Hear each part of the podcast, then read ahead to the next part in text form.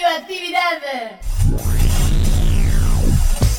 Esto es El hombre de la vaca. El hombre de la vaca. El hombre de la vaca, Un programa para la salud. que propone Muchos días y buenas gracias. Con la voz de un colifato ilustre. Hugo López. Mu. Hoy vamos a conversar con Alfredo Grande, psiquiatra y psicoanalista, presidente de Ático, Cooperativa de Trabajo en Salud Mental.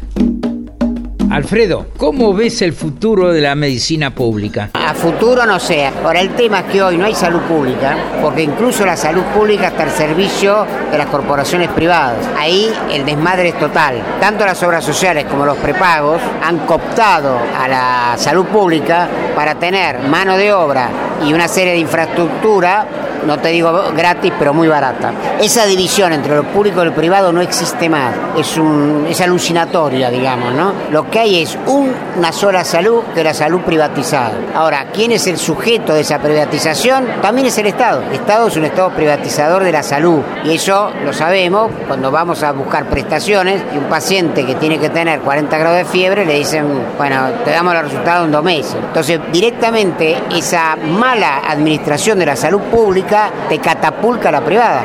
Es mentiroso, yo diría que es profundamente hipócrita luchar por la salud pública sin luchar contra la medicina privada. La medicina privada son todos seguros de salud. Y el seguro de salud es una entelequia que necesita lo que se llama baja siniestralidad. Concretamente que nadie se enferme. Si se enferma no darle pelota. Y de la misma manera que privatizaron las FJP, podrían hacer lo mismo con las prepagas, a las cuales les autorizan aumentos enloquecedores, quitarle el negocio y se van solos. No es un tema de voluntad política. La voluntad política es que sigan lucrando. Pensá que en las obras sociales contratan a los prepagos. Entonces vos tenés en un prepago el prepago directo, el prepago tercerizado, O sea que ya a este nivel de concentración o haces una cuestión muy profunda al modo de las FJP o la salud pública van a ser los administradores, no los gerenciadores de una salud de penuria.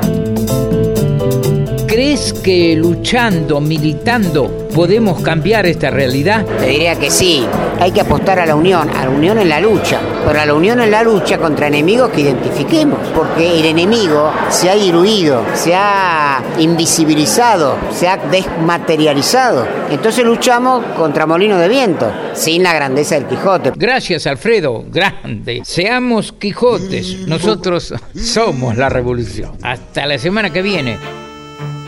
Esto fue El hombre de la vaca. Por la aplicación de la ley de salud mental. Una producción de Cooperativa La Vaca. www.lavaca.org. ¡Mu!